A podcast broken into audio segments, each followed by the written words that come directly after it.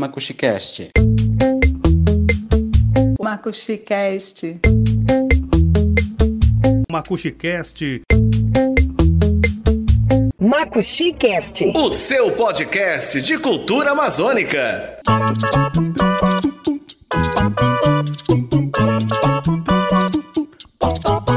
Olá, meu amigo e minha amiga amante de podcast. Salve, salve! Estamos de volta com mais um episódio do Macuxicast, o podcast de cultura da Amazônia. Olha, você não tem noção da satisfação que me dá fazer esse podcast não pela importância dele em si, mas pela possibilidade de conversar com personagens, figuras da cultura roraimense que são amigos de muito tempo, que são pessoas que eu admiro, pessoas das quais eu sou fã, como por exemplo o meu amigo cantor, compositor, professor de música e produtor cultural Serginho Barros. Ele sabe que o que eu vou dizer é verdade. Eu gosto demais desse cara. Gosto muito. A gente se conhece há um tempão, participamos de conferências de cultura, participamos de debates no Fórum de Cultura de Roraima. Nos encontramos por aí só para conversar, nos encontramos em pautas, em eventos culturais, ele como o principal personagem cantando, um dos, é, uma das atrações como cantor. E eu sempre digo, Serginho Barros é um desses caras bons de conversa,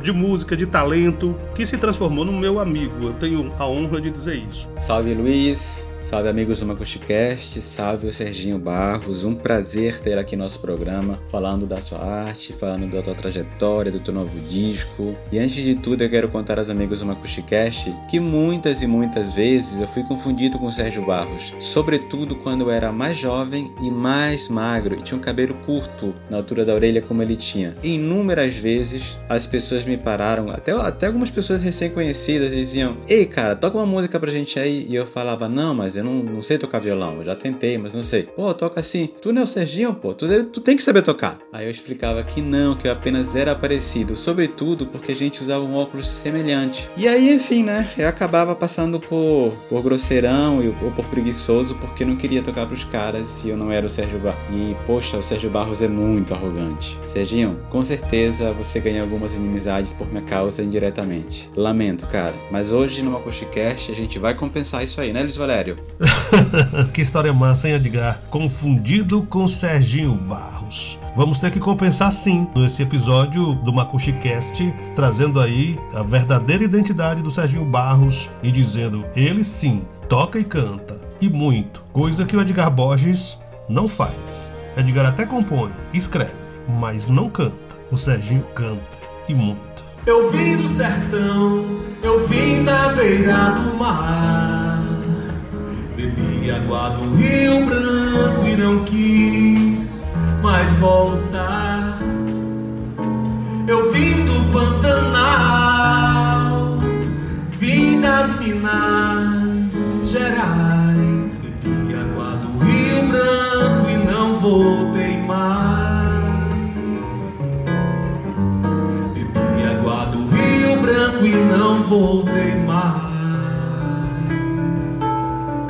Macuxicast. O seu podcast de cultura amazônica. Ele é natural de Fortaleza, no Ceará. Vejam só, é minha terra, é minha cidade, é meu estado, é nosso estado. Sérgio Barros tem dois CDs lançados com suas composições. Tudo Pode Ser, de 2004, e Precioso Bem, de 2012. Ele reside em Boa Vista desde 1990, onde vem desenvolvendo suas múltiplas habilidades nos campos da arte e da cultura. Nos últimos 20 anos, eu sou testemunho ocular dessa história. É gente boa, é artista de muito valor. Sérgio Barros, seja bem-vindo ao Macuxicast. É, eu agradeço Luiz Valério por esse convite, para esse bate-papo. Já tivemos vários bate-papos informais falando de cultura, de arte. E é uma grande satisfação aqui falar com você, conversar com você sobre mais um, um momento super especial na minha vida. É, é como um, um, um, álbum que a gente lança, é como um filho que nasce pra gente. Né? Gente vai produzindo ali, gestando, gestando, até chegar o momento do lançamento para compartilhar a alegria que a gente tem de, de inventar arte, melodias, harmonias para deixar o mundo mais, mais bonito. Então eu fico feliz de estar compartilhando com você esse momento para contar um pouco desse episódio né, que está acontecendo comigo agora. Feliz fico eu de ser brindado com a possibilidade de vir aqui na casa do Serginho Barros. E aí, meu amigo, eu tenho dito para você, amante de podcast, você que acompanha o Macuxicast, o nosso podcast de cultura da Amazônia agora é Mambembe. A gente sai de casa em casa, apesar da pandemia, eu estou vacinado, o Serginho também, ele está de máscara, você não vê, mas eu estou te informando isso. E a gente sai visitando os amigos para conversar sobre cultura. Essa é a nossa proposta. É falar sobre cultura, é valorizar os artistas de Roraima, da Amazônia, do norte do Brasil. E eu tenho a imensa alegria de vir aqui na casa do Serginho Barros, um lugar muito aconchegante, para falar sobre o seu novo trabalho, o CD, o que nome a gente está agora no, nesse período de realidade totalmente virtual. O seu novo trabalho, Nova Estação, é o nome do terceiro álbum do cantor e compositor cearense Sérgio Barros, que a gente conhece como Serginho Barros tem 35 anos de carreira com cara de menino, cara e espírito de menino. É um grande músico, um grande compositor. Serginho, qual é a pegada desse novo trabalho? É, Luiz Valério, é, esse trabalho ele, ele é uma sequência da, das minhas produções anteriores, é meu terceiro álbum. E todos os álbuns, como eu tive, antes de ser artista, eu fui um ouvinte, né? Então eu lá no Ceará eu escutava de tudo na, nas rádios, eu sempre tive acesso às mais variadas linguagens da música brasileira. E esse trabalho traz linguagens como o, o shot, o samba, o baião, o pop. E nesse CD eu estou apresentando o Calypso, que era um ritmo que eu não tinha gravado ainda. Fiz uma parceria com o Neo Bruchon, um compositor aqui de Roraima, meu parceiro. E a gente fez um. Acrescentei um calypso e um boi, né? Dessa minha vivência aqui na Amazônia. É, me, me, me, permitiu é, absorver, internalizar essa linguagem amazônica do boi, do calypso, essa coisa quente, alegre, né, que popular.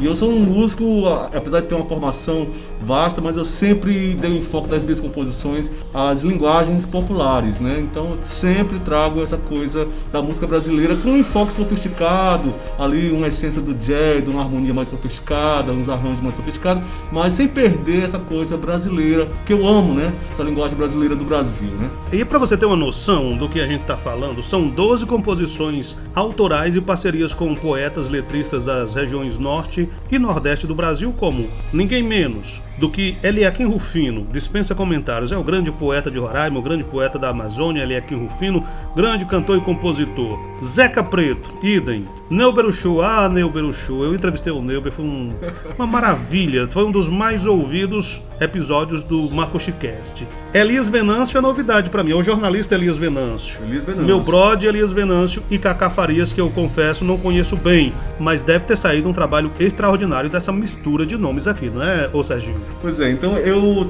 trabalho com variadas linguagens dos poetas, dos letristas que eu, que eu admiro, porque é cada texto que eu recebo eu encontro uma sonoridade diferente. Então eu, eu fico estudando, eu sou aquele compositor que não sou muito de fazer músicas imediatamente. Eu gosto de curtir o processo, de, de descobrir onde é que estão tá os fios melódicos, como é que eu posso desenvolver as partes das músicas. Então, cada texto que eu recebo, eu desenvolvo uma linguagem de acordo com aquilo que eu vou, que eu vou sentindo, que eu vou percebendo, como é que eu posso é, modelar aquele processo. Então, eu sou um compositor que eu gosto, eu curto o processo da composição. Né? Depois que me emociono quando eu sinto que terminei, mas eu, eu que é muito legal também, mas eu, eu curto mesmo é assim o momento da que eu estou construindo, da composição, da, da, gestação da arte. Então eu trago assim essas possibilidades do poeta com, como Eliakim, que você acabou de falar, que é um dispensa apresentação, né? Que é uma figura assim realmente que inspiradora para todos nós. Tenho aí o Elias Venâncio, que é um parceiro, meu primeiro parceiro aqui em Roraima, né? Foi a a partir de um trabalho que eu fiz com ele no SESC, nós nos conhecemos lá, eu descobri que o Elias escrevia e eu comecei a perceber os textos dele. Eu Elias, dá para trabalhar aqui. Então, o Elias é um parceiro que eu trabalhei muito, tenho muitas composições com ele. E como eu trabalhei também com, com Roraimeira, né, com Zeca, com Nebra, aí absorvi toda essa musicalidade, toda a forma de compor. Eu, eu como músico ali, trabalhando, acompanhando, fazendo os arranjos, gravando, viajando com eles, eu fui absorvendo naturalmente, a gente vai fazendo esse processo de osmose, né? Trouxe a minha bagagem lá do Ceará, com as informações que eu tinha aqui, eu agreguei essas informações e na minha música, naturalmente, sai, sai é, é, essas linguagens que eles produzem aqui. O Zeca tem um, tem um calypso que eu fiz com o Neuber, tem uma que dá uma linguagem totalmente diferente, as pessoas até se é, ficam assim, poxa, tu toca calypso, esse toca jazz, não sei o que, essas coisas instrumentais, música erudita. Não, mas eu, eu, eu, aprendo, eu sou um compositor popular. Eu busco essas informações na, na nas composições onde eu, eu, eu me identifico, né? Então, eu, como eu falei, cada compositor eu, eu, vou encontrando uma, uma linguagem que eu acho que é, que é possível trabalhar nos textos. O Cacá Farias, é, eu falei do Zeca Preto antes, que faz parte do Roraima, tenho várias composições com o Zeca, que é um outro estilo de compor também. Também encontrei uma linguagem para a letra que ele me passou. Como eu falei, eu faço um exercício muito grande para encontrar um fio melódico. Eu sou muito elaborado, eu sou um virginiano, sabe? Cheio de pra Cheio de isso? detalhes, é, né? Cheio de pra que isso, como diz um amigo meu. Mas faz parte do meu processo que eu, que eu aprendi para desenvolver meu, a minha composição. E por último, o Cacá Farias, que é um cearense, que é irmão do George Farias. O Cacá Farias foi um, um, uma pessoa importante que eu, eu conheci o Cacá ainda na infância, quando ele fez uma, uma, uma apresentação num, num, salão Santo Antônio, lá da paróquia que eu morava. Eu já fiquei admirado, eu deveria ter 8, 10 anos de idade, já achei tocando canhoto ali, né? Eu tipo, olha, esse cara toca de forma diferente. Mas nunca imaginei que um dia ia trabalhar com ele. Depois eu conheci o, o irmão dele, o George, que me apresentou, me levou para fazer um participar de um festival em Belém. E aí eu vi a genialidade do trabalho dele e sempre uma expectativa, uma esperança de um dia fazer uma parceria com ele.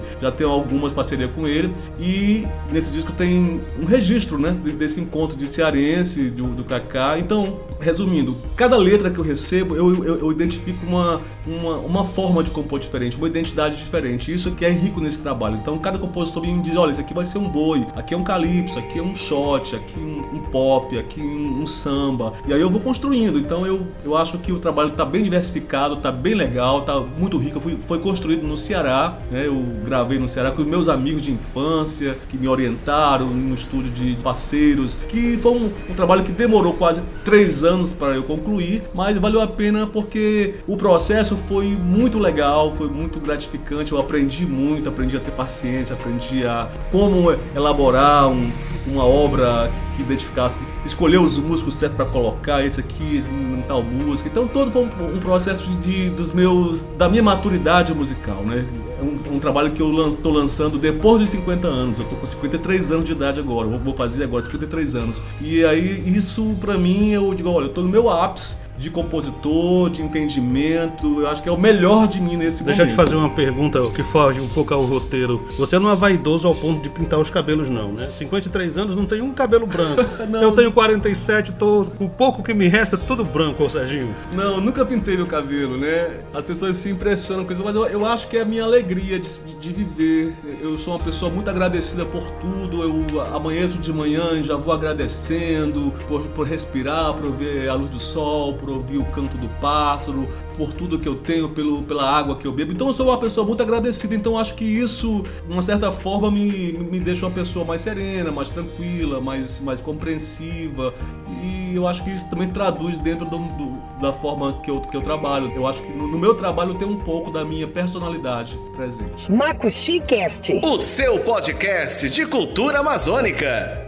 Olá, amigos. É com grande satisfação que eu estou aqui, aproveitando esse nobre espaço, para falar sobre minhas parcerias no novo CD de Serginho Barros. São quatro composições que abordam temas variados e de ritmos diversificados, sempre seguindo a linha dos últimos discos do Serginho, onde ele oferece para todos vários estilos musicais, comprovando sua versatilidade artística. A nossa parceria já vem de muito tempo, desde que cheguei em Boa Vista em 1992. A primeira, que já é um clássico e está no primeiro CD, é a música Dá um Tempo, que fizemos quando trabalhamos juntos no Sesc. De lá para cá, são mais de 100 músicas compostas nesse período de amizade, diria até de irmandade, por tudo que vivenciamos nesses anos. Então é isso. Agora, depois de tanta espera, o novo CD chega como um biscoito fino, ofertado para todos. É ouvir e se deleitar. Eu falei para você, meu amigo amante do podcast, MacuxiCast, que nós estamos gravando esse podcast, esse episódio, na casa do Serginho Barros. Mas não é uma casa qualquer, é uma casa muito aconchegante, com jardim bonito. Nós estamos aqui na varanda,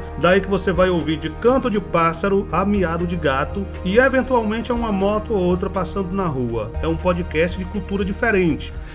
Gravado não em estúdio fechado, mas a céu aberto, por assim dizer, quase a céu aberto, é, para que você possa verter um pouco da atmosfera da vida do artista, nossos personagens.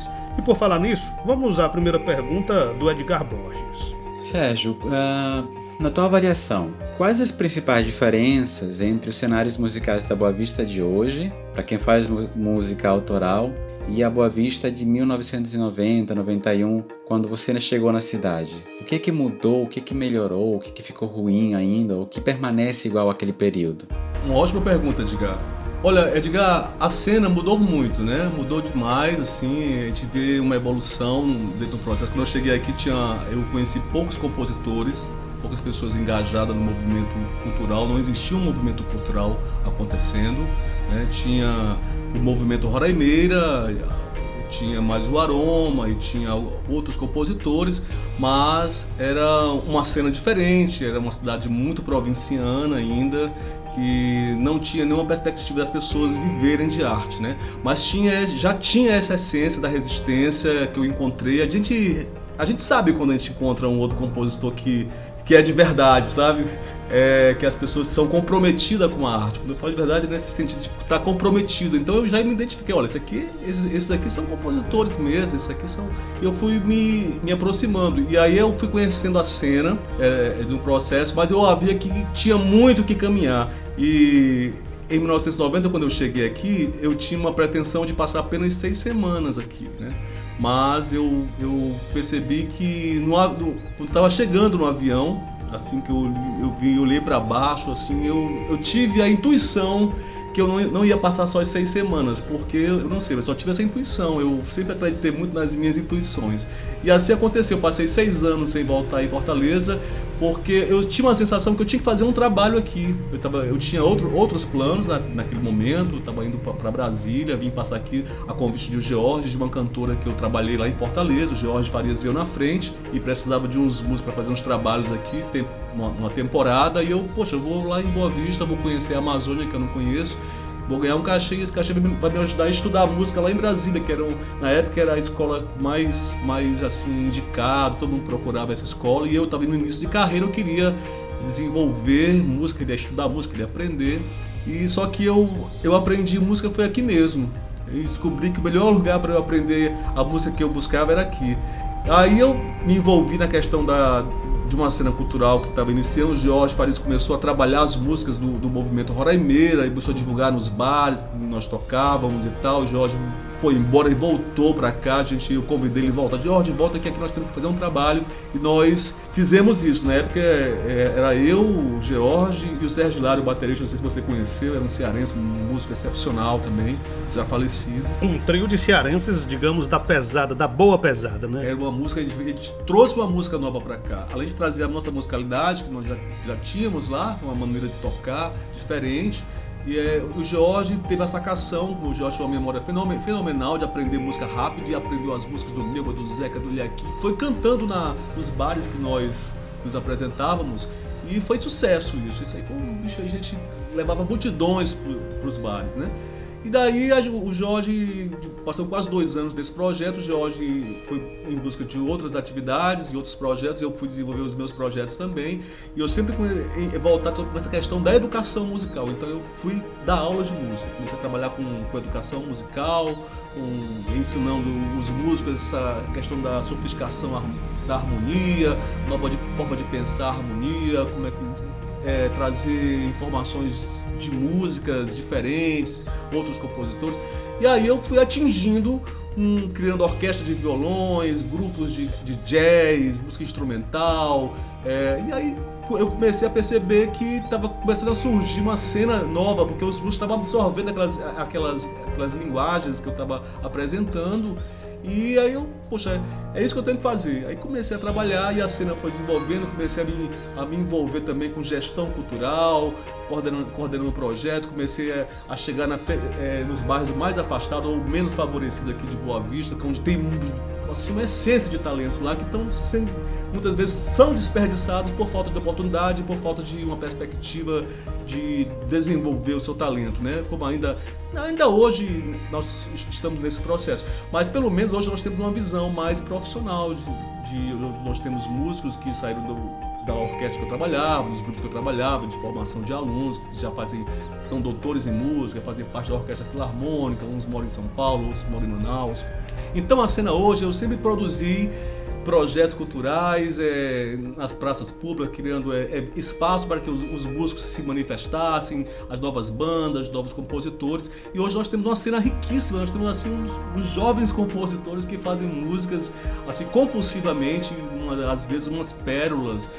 E a cena hoje eu vejo de uma forma positiva, apesar de uma falta de estrutura de políticas públicas. Hoje nós sofremos esse tempo todo, teve alguns momentos de, que a coisa parecia que ia andar, mas sempre é um, um, processo político que atrapalha esse desenvolvimento, que deixa Roraima sempre nesse, nessa estagnação ou, ou nessa inércia em alguns momentos do seu desenvolvimento. Então eu, eu penso que hoje a cena está muito melhor. Tem, temos muito mais produtores é, musicais, não só da música, mas em todos os segmentos artísticos. É, você tocou num ponto, Serginho, que assim, Roraima eu acompanho nos últimos 20 anos.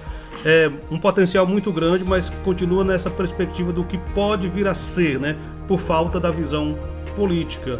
Uh, o poder público, não importa aí a esfera de poder, e eu generalizo aqui, não atentou que a arte, a cultura é uma engrenagem que pode gerar muita riqueza que pode gerar emprego e renda, que pode é, mudar a vida de comunidades ou bairros ou, sei lá, famílias inteiras, né? Poderia haver um investimento, um olhar mais compromissado do poder público em relação ao artista, à arte roraimense, né?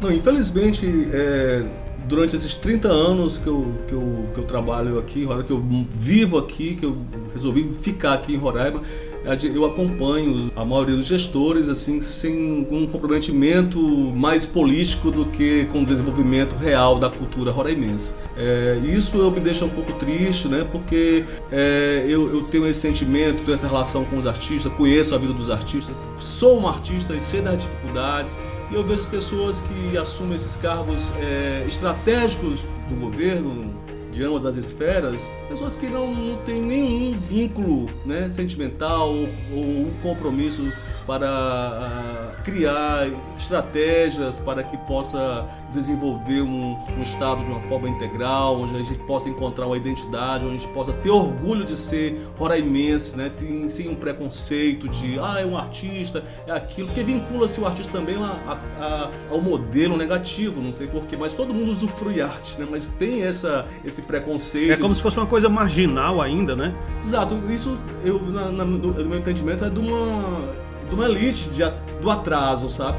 Uma elite que não entendeu que nós temos uma riqueza maravilhosa aqui, que nós podemos explorar isso para dar uma identidade, é, colocar Roraima aí num, num circuito maior, não só com notícias positivas, como já aconteceu a gente já ganhou um prêmio aí, é, saiu no, do Globo lá, Criança Esperança, né? Levando um, os projetos sociais, com, com, orquestra, com banda, com mais de 900 crianças, né? Então isso é uma notícia positiva que dá uma cara nova para Roraima. Não, mas é, isso eu fico muito triste porque não há esse compromisso e as pessoas que geralmente assumem esses cargos de estratégia são pessoas de confiança do gestor, do político gestor do, do momento, né? Eu vou exemplificar o que você está dizendo. Faz duas semanas que eu entrevistei o bailarino, coreógrafo, artista, produtor cultural Márcio Costa. Márcio Costa é uma figuraça, é um artista assim fenomenal, que as pessoas do exterior já o enxergaram. Ele foi, por exemplo, coreógrafo do PAN, Pan-Americano de 2007. Depois ele fez coreografia para o Criança Esperança, 2011, 2012, se não me engano, 2014.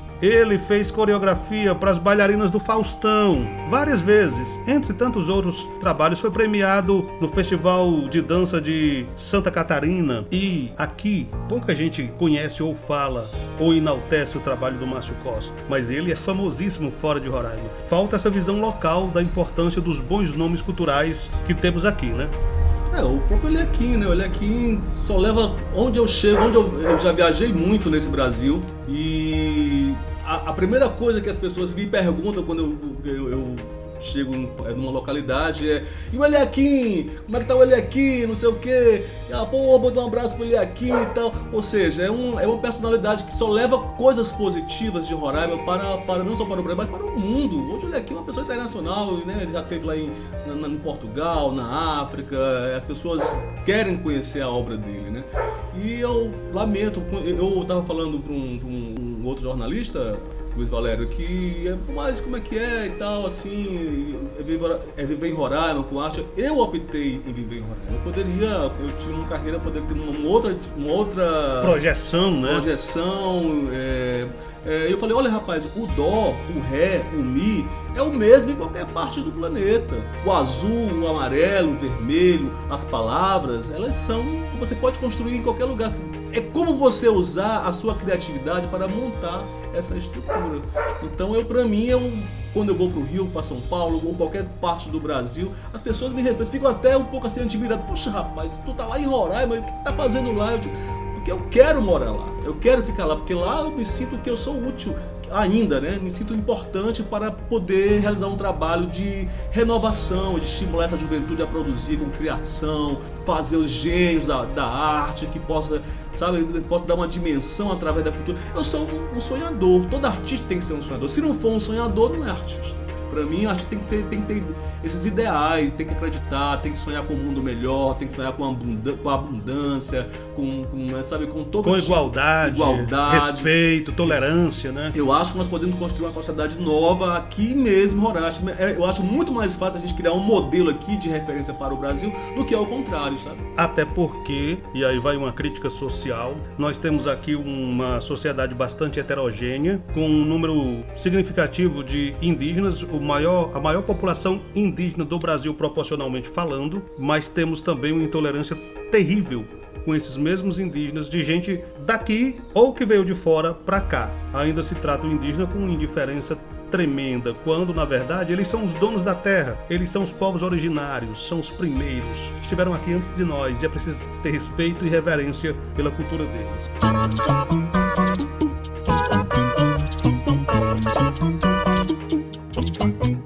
Você pensa em fazer um podcast seu? Você é cantor como Serginho Barros, você é palestrante, você fala sobre marketing digital, você é digital influencer, é escritor, é poeta, quer ter seus versos dentro de um podcast? A Verbo Digital Comunicação e Marketing pode fazer o seu podcast acontecer de forma profissional. Quer saber como? Manda o teu e-mail para este endereço entre em contato pelo e-mail luiz.valério.silva.gmail.com ou pelo WhatsApp 99135 8757.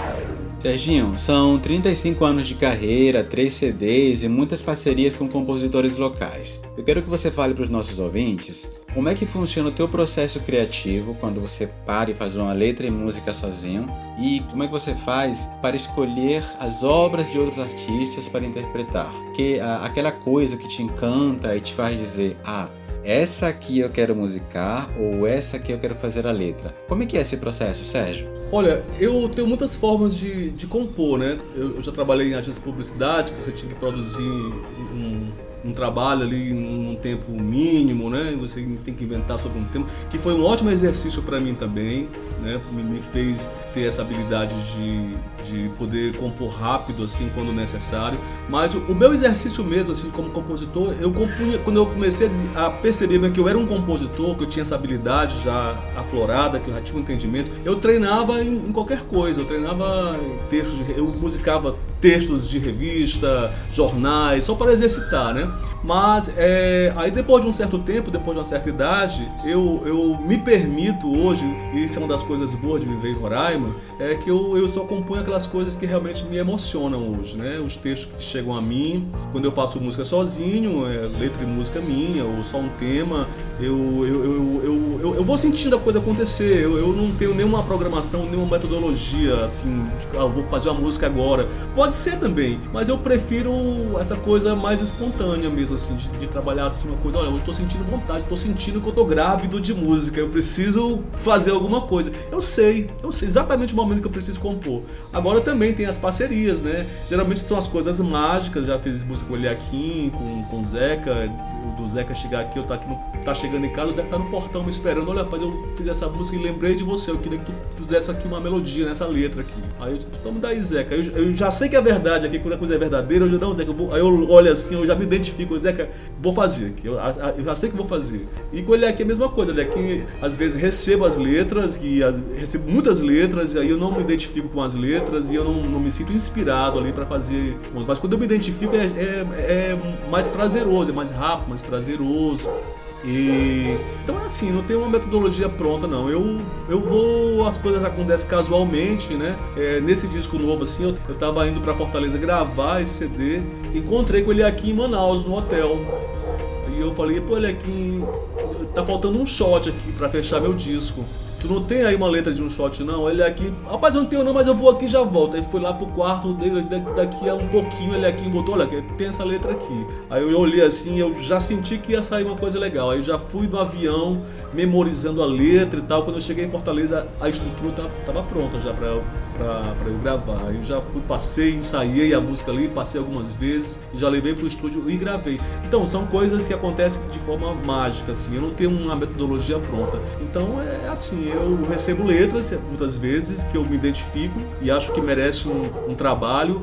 E recebo outras também que eu vejo que não sou a pessoa adequada para compor aquela aquela melodia, aquele trabalho, e aí indica uma outra pessoa que eu acho que tem mais a ver. E, sempre foi assim, não tem uma, uma, uma, coisa estabelecida não. Acontece, eu às vezes chego da casa do Leaquinho, o Leaquinho tem uma letra, olha, tem isso aqui, legal, e ali eu vou trabalhando já e vou compondo, e com Elias a mesma coisa, Elias me manda a música, às vezes passo de um ano, dois anos, três anos para concluir a música. Eu sou um pouco demorado para compor, né? Não sou um, um compositor compulsivo, não, mas porque, mas como eu falei antes, é porque eu, eu, eu gosto de sentir o momento que eu vou compor. Eu sei quando eu estou grávido para fazer a música. Às vezes eu esqueço a, é, aquele texto e num determinado momento eu, eu lembro dele. Eu acho que chegou o momento de fazer essa, essa canção, essa composição. Que maravilha! Conversar com o Serginho Barros é sempre uma aula, um aprendizado e você fica embevecido assim com, com a história, né? Quem vive a cultura com sinceridade, com franqueza, com sentimento, faz e age como Serginho Barros. Não tem como você não sentir verdade nas, na fala dele, nas palavras dele. Mas você, meu amigo, você, minha amiga, quer fugir das fake news? Você gosta de se informar com uma notícia checada, apurada, que merece a sua credibilidade? Acesse www.roraimanaRede.com.br. É muito mais do que um portal de notícias. É Roraima na Rede. É mostrando a cultura de Roraima, as paisagens de Roraima, os valores de Roraima, as pessoas que fazem a história em Roraima. www www.roraimanaRede.com.br. Esse projeto também tem a marca da Verbo Digital Comunicação e Marketing. Agora, Serginho, você é cearense como eu, tem sangue alencarino correndo nas veias. Porém, olhando para você, se eu não soubesse que você era cearense, eu juraria que você era nortista, amazonense ou roraimense. Tem traços regionais. As pessoas já te confundiram alguma vez? Você tem uma cara de nortista dos bons, entendeu? No melhor que o nortista pode ter. Alguém já te perguntou? Alguém já, já falou? Você parece ser nortista? Você tem cara de roraimense? Não, boa pergunta também. O Pedro, o Pedro Link, que é mineiro, um, que chegou basicamente assim, meu contemporâneo aqui de Roraima, chegamos juntos aqui praticamente, ele me fala assim, rapaz, Serginho, se eu não te conhecesse, se eu não soubesse que tu era cearense, eu, eu dizia que tu é o mineiro mais cearense que eu conheci na vida, porque tu tem gente de mineiro, tua música é meio, tem assim a coisa dos mineiros também, mas olha, é, minha mãe é descendente indígena também, lá do Ceará, ali do do Aracati. O meu pai, a família do meu pai é de negros também. E tem ali pelo meio, eu fiquei sabendo agora por, por uma tia, que tem um, um, um português ali pelo meio também que misturou com a família. É por isso que esses traços indígenas, talvez esse cabelo preto seja essa, esse DNA que eu, que eu herdei da família da minha mãe, que faz parte de povos indígenas. Ou seja, a sua família é o exemplo mais acabado da miscigenação Exato. brasileira, né? Exatamente, me sinto brasileiríssimo, né? A minha música é brasileiríssima, é por isso que eu defendo. Eu sou, eu faço aquele processo de beber tudo que tá acontecendo, mas aí eu vou fazendo a filtragem e a minha música traz um pouco de tudo, da música do, do jazz, da música erudita, da música é, contemporânea, da música experimental. Eu sou muito experimentalista porque aqui em Roraima existe, como você falou, tem som aqui, que isso aqui é uma, pra mim é um laboratório a vida toda de composição. Aqui, a sonoridade de Roraima só existe aqui em Roraima. né? Então a, a gente que é músico né, a gente eu pelo menos eu estudo muito a sonoridade aqui da Amazônia, principalmente de Roraima. Você veio para passar seis semanas, está aqui há 30 anos. Eu cheguei 12 anos depois, em 2002. Eu não sabia exatamente quanto tempo eu ia ficar. Na verdade, eu nem sabia direito o que era e onde era Roraima. Eu sabia que era em algum ponto do norte do Brasil. Passei 11 dias, Serginho, para chegar aqui. Mas eu não vou mais embora daqui. É um lugar fantástico, é um lugar extremo em tudo, em beleza, em miscigenação, em problemas, em natureza. É um negócio impressionante. Aqui ficou sendo, se tornou o meu lugar. Eu quero falar um pouco do teu CD, voltando a falar do CD, porque eu quero inserir música nesse podcast. E aí eu queria que você, o autor, o cantor, o compositor, escolhesse uma das músicas que estão nesse trabalho e que você gosta, explica por que gosta, falasse também sobre o processo criativo dessa música em particular. Qual é a música que o Serginho Barros mais aprecia, ou que mais encanta, ou que mais chama a sua atenção enquanto criador nesse trabalho?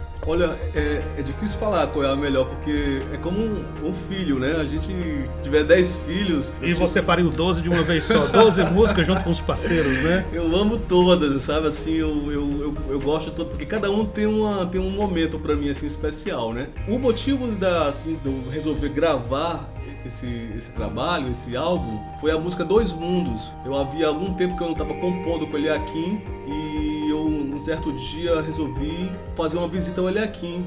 E aí, assim que eu cheguei lá, ele já mostrou essa música. Geralmente eu demoro muito pra compor, mas essa foi assim uma música que eu fiz de primeira, que é uma coisa não muito comum pra mim. Dois mundos, o mundo do Serginho mais o mundo do Eliakim deu esse, Exato, esse que, resultado. que fala desse, do mundo real e do mundo, do mundo digital, né? Essa confusão que hoje as pessoas estão trocando os valores, né? Um- e aí eu quando o Elequinho deu essa letra, pô, Elequinho, eu, eu tô nessa viagem mesmo aí, olha, rapaz, dessa, dessa coisa da, do, do digital, do real. Ele, cara, então é essa música. E aí é- essa foi o mote que eu digo, rapaz, eu preciso registrar isso. Aí foi quando eu comecei a, a focar que eu ia, ia trabalhar, comecei a escolher repertório, comecei a. Porque eu tenho muitas canções, eu queria. É, é difícil até de escolher. Fazer um disco é uma coisa muito difícil, eu acho difícil, né? Pra mim, é, não sei, tem pessoas que não têm esse problema, mas eu, eu sou muito sentimental com as coisas, eu, pô, vou, vou botar aqui essa, vou Escolher tirar 12 essa. de, de 20, de 30, de 50 é difícil, É né? difícil escolher. Então é é uma música que eu, eu vinha compondo esse tempo todo. Eu, eu tô há nove, tava nove anos sem lançar nada, né? Tava só produzindo artista, produzindo eh, em projetos de artístico, em praças e tava como diretor do Instituto Boa Vista de Música lá, então tava produzindo, era muita responsabilidade, eram mais de 900 alunos, 900, no- 96 funcionários e os pais, aquele, eu sentia aquela responsabilidade que não me permitia me dedicar à arte plenamente, à composição plenamente. Eu nem sabia quando é que eu ia gravar. Eu só sabia que, olha, para eu gravar do jeito que eu quero gravar, eu preciso é, dar um tempo desse, desse processo que eu tô vendo. Então, quando eu- a partir do que eu senti que tinha cumprido a minha missão lá no instituto, olha, o que eu tinha que fazer, o que eu tinha que realizar e apontar caminhos dentro da forma que eu acredito como importante para a cultura, para o desenvolvimento da cidade, do, do, do estado, eu fiz, né? Eu trouxe os melhores para cá, trouxe as, as melhores mentes de música do Brasil, da Espanha, da França, de Portugal, é aqui de, de- do Rio de Janeiro, de São Paulo, da Amazônia, sabe? Eu trouxe tudo para cá, as informações, e, e isso se propagou. E a, a música Dois Mundos foi que eu digo, olha, a partir de agora eu vou me dedicar à minha carreira novamente. Eu tinha esquecido da minha carreira. Aí voltei, ela foi o mote que me deu E mais uma vez o Eliakim presente nessa situação. O Eliakim é nosso, nosso guru, né? Ele é que realmente tem essa energia artística. Toda vez que eu tô assim, eu decepcionado com a arte, não acreditando muito, eu chego lá, eu saio assim, cheio de arte, com vontade de produzir. E é isso que, que o artista que está iluminado, ele, ele estimula os outros. E eu tento fazer isso com os jovens artistas também que me procuram aqui, que querem estudar comigo, que querem conversar comigo. Eu tento fazer esse processo de reproduzir uma, um momento bom para eles, para eles acreditarem Porque a arte, é, para mim, é muito espiritual, sabe? Eu, é, eu não consigo ver as pessoas desenvolverem o seu autoconhecimento fora da arte, né? Tem gente que procura outros caminhos, mas eu encontrei a forma de me conhecer, de, de, de ser útil, de ter essa questão espiritual, do respeito ao, ao entendimento maior sobre tudo, foi pela arte mesmo, né? Na arte, para mim, quando você está compondo, você está pertinho de você ali, você está percebendo seus movimentos, sua respiração, como seu dedo, como é que é o seu pensamento para mexer um dedo, como é que você vai encontrar um som. Então, é, é para mim é um momento muito mágico, é por isso que eu sou muito assim é, cuidadoso nos meus momentos de composição. Então, vamos ouvir a música Dois Mundos, pelo menos um trechinho. Criação de Serginho Barros e Eliakim Rufino.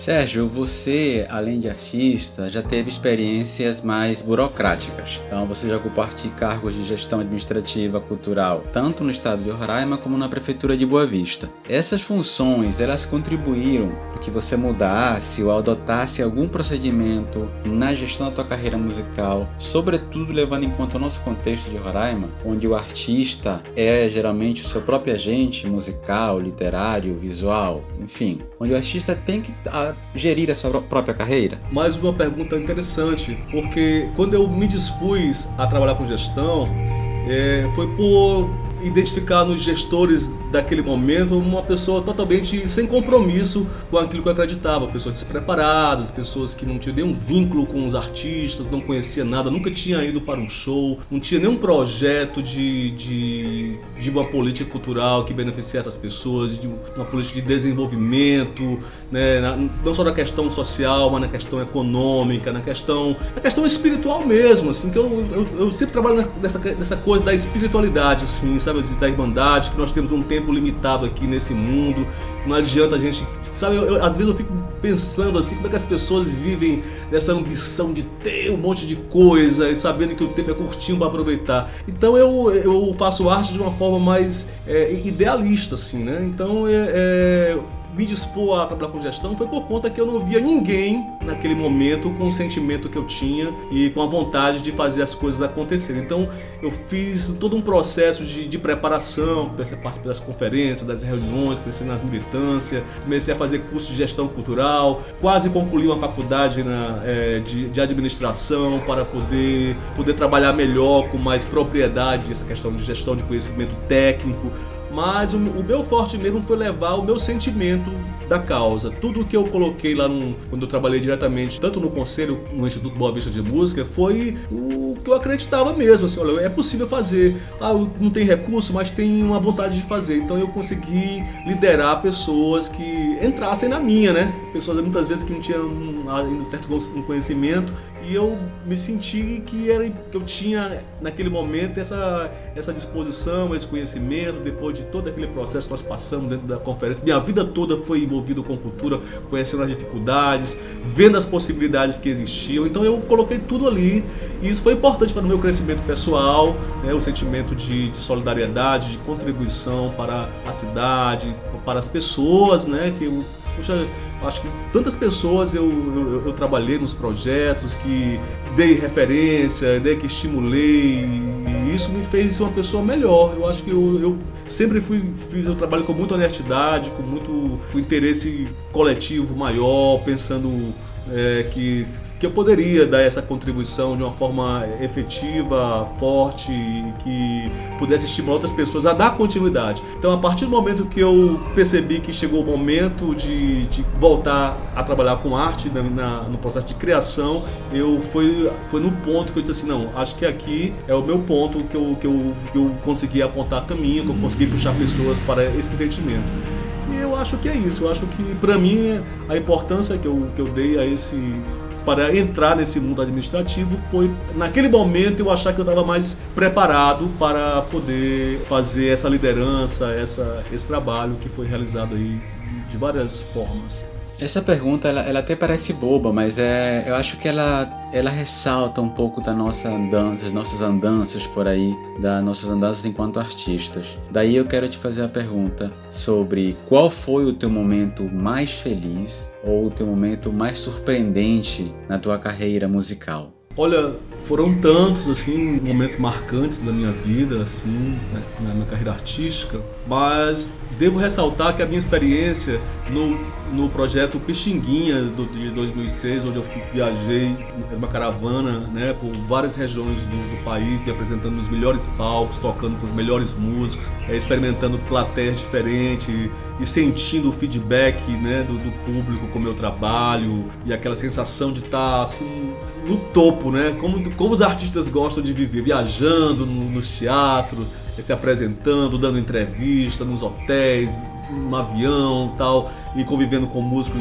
toda hora, falando de música. Então esse foi um momento que foi muito enriquecedor para mim na minha carreira artística. Eu acho que foi um diferencial. A partir do, do projeto Peixinguinha, eu voltei muito mais maduro, com uma consciência muito melhor, assim, sobre a questão de, de ser artista e também como, como pessoa, né? Eu voltei muito mais preparado. Foi um, uma mudança geral na minha cabeça. Eu tinha já essa consciência, mas a vivência me trouxe assim uma, uma consolidação de realmente que eu estava certo, né? Quando você participa de um projeto dessa, dessa magnitude, que, é o, que foi o projeto Pixinguinha, infelizmente não existe mais, né? Depois que você participa, você não consegue ser mais a mesma pessoa. Eu voltei um outro artista, num, voltei num outro nível de entendimento sobre o meu papel como artista e tudo mais como se diz hoje em dia, um outro patamar, né? Serginho Barros mais maduro. A conversa com Serginho Barros renderia muito mais. Eu poderia passar muito mais horas aqui na casa dele, desfrutando das histórias da conversa com Serginho, mas nós já estamos andando para quase uma hora, assim, quase 50 minutos para ser mais preciso, de entrevista. E eu tenho que encerrar, colocar um ponto final na conversa. Serginho, que satisfação ter desfrutado desses momentos com você em Edgar Borges. É isso aí, amigos do. Foi um prazer tê-los aqui conosco, nos acompanhando mais uma edição do nosso programa. Serginho, foi um prazer falar com você, saber um pouco mais da tua carreira, dos teus caminhos, dos teus caminhares. Uh, Luiz Valério, como sempre, muito bom estar ao seu lado. A gente se encontra semana que vem em mais uma edição do nosso MacuxiCast. E eu quero deixar o convite para quem está nos ouvindo. Estamos no macuxicast.com com todos os nossos programas. Estamos nas principais plataformas de podcast também. Então, localizem a gente por aí também, espalhem para os amigos, compartilhem, façam o MacuxiCast chegar a cada vez mais a mais pessoas. Um abraço, um beijo e até a próxima semana. É isso mesmo, o MacuxiCast podcast com o Serginho Barros, essa conversa tão boa, tão bacana, tão rica sobre o novo trabalho do Serginho Barros e toda a carreira muito representativa da cultura roraimense incorporada nesse camarada aqui, que eu repito, é meu amigo e eu tenho muita satisfação de dizer isso. Eu sou um dos cearenses que vieram pra cá entre tantos milhares ao longo das décadas e que teve a honra de conhecer gente da estirpe do Serginho Barros, do Eliakim Rufino, do Show, do Zeca Preto e tê-los no meu hall de amizades. Olha que maravilha, coisa boa. Serginho Barros, muito obrigado. Muito obrigado a você, Luiz Valério. Obrigado, Edgar, pelo convite. Obrigado, foi um momento super massa estar com você. Você que é uma figura que eu tenho uma afinidade muito grande, meu conterrâneo, que a gente veio construir aqui, trazer nossas informações para cá, dedicar nossa vida a esse estado, essa cidade maravilhosa. Eu sinto que a tarefa está sendo realizada, né? Essa missão está sendo realizada. Aproveito para convidar todos para conhecer o meu novo álbum, Nova Estação, com 12 músicas inéditas, né? Um álbum muito especial para mim, um álbum que me deixou muito feliz, todo, desde o início, para mim foi uma coisa muito significativa, traz toda a minha maturidade artística que eu, que, eu, que eu adquiri durante esse tempo todo de vida dedicado à arte. Então você pode encontrar esse trabalho nas principais plataformas digitais, né, no YouTube, E você, eu tenho certeza que você vai gostar. Né? Também no, no Instagram, você pode me seguir nas redes sociais, no Instagram, no Facebook. Tem muitas informações sobre mim.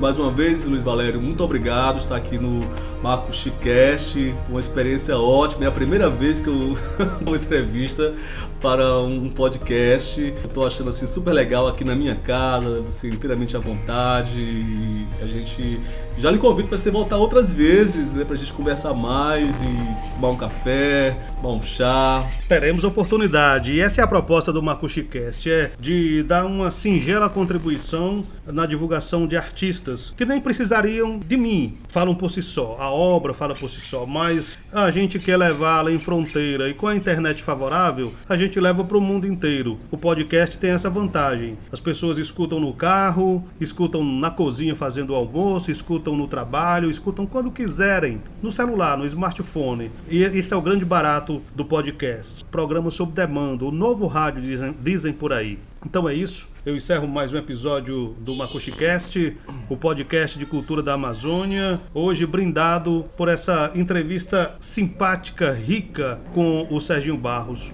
meu amigo Serginho Barros. A gente se encontra na próxima semana com mais um episódio do MacuxiCast. Um abraço a todos. Até lá. Até lá, valeu, obrigado. Eu vim do sertão, eu vim da beira do mar.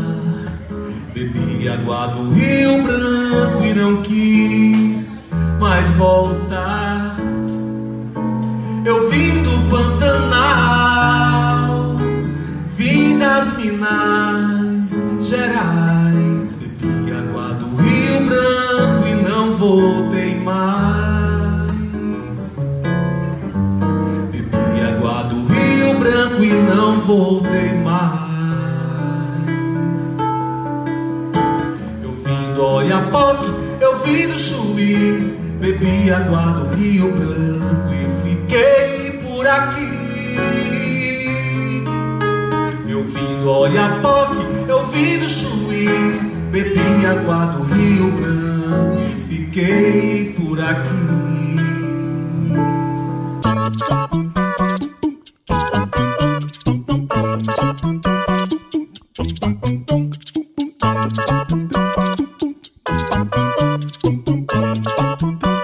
Macuxicast. O seu podcast de cultura amazônica.